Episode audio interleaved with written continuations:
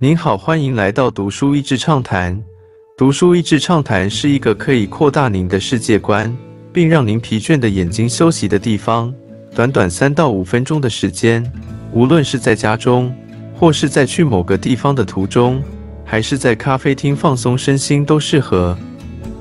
本书是宜晨老师推出的第二本书。如果是小学生的家长或是老师，可以在这当中挖到许多的宝。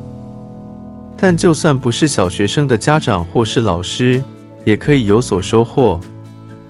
书中两个我最喜欢的部分，一个是看见如何在体制内用设计思维带出创新，另一个就是那些影响一生的学习习惯。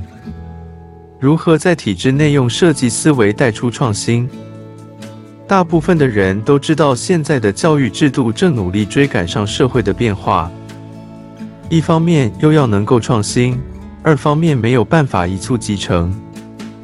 书中处处看见老师如何用一些巧妙的方式，在现有的体制当中改变学习的文化，包括干部的设置、教学环境的小设计。还有寻常对话中改变说话的用语，带来不同的反应。我们在任何组织中想要带来改变，何尝不是如此？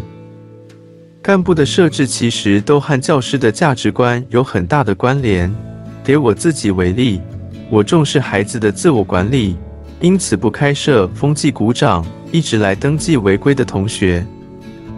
我重视孩子的阅读，所以会增加阅读长来协助整理图书。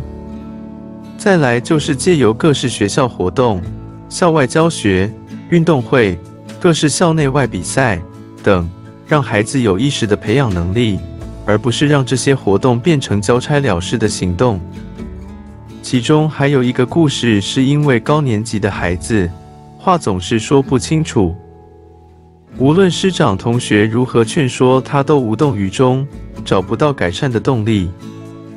在一次筹备自助旅行的过程中，因话说不清楚而找不到资讯，在挫折中终于积极正视问题，愿意学习把话说清楚。有时候老师说、家长说，都比不上事实说，影响一生的学习习惯。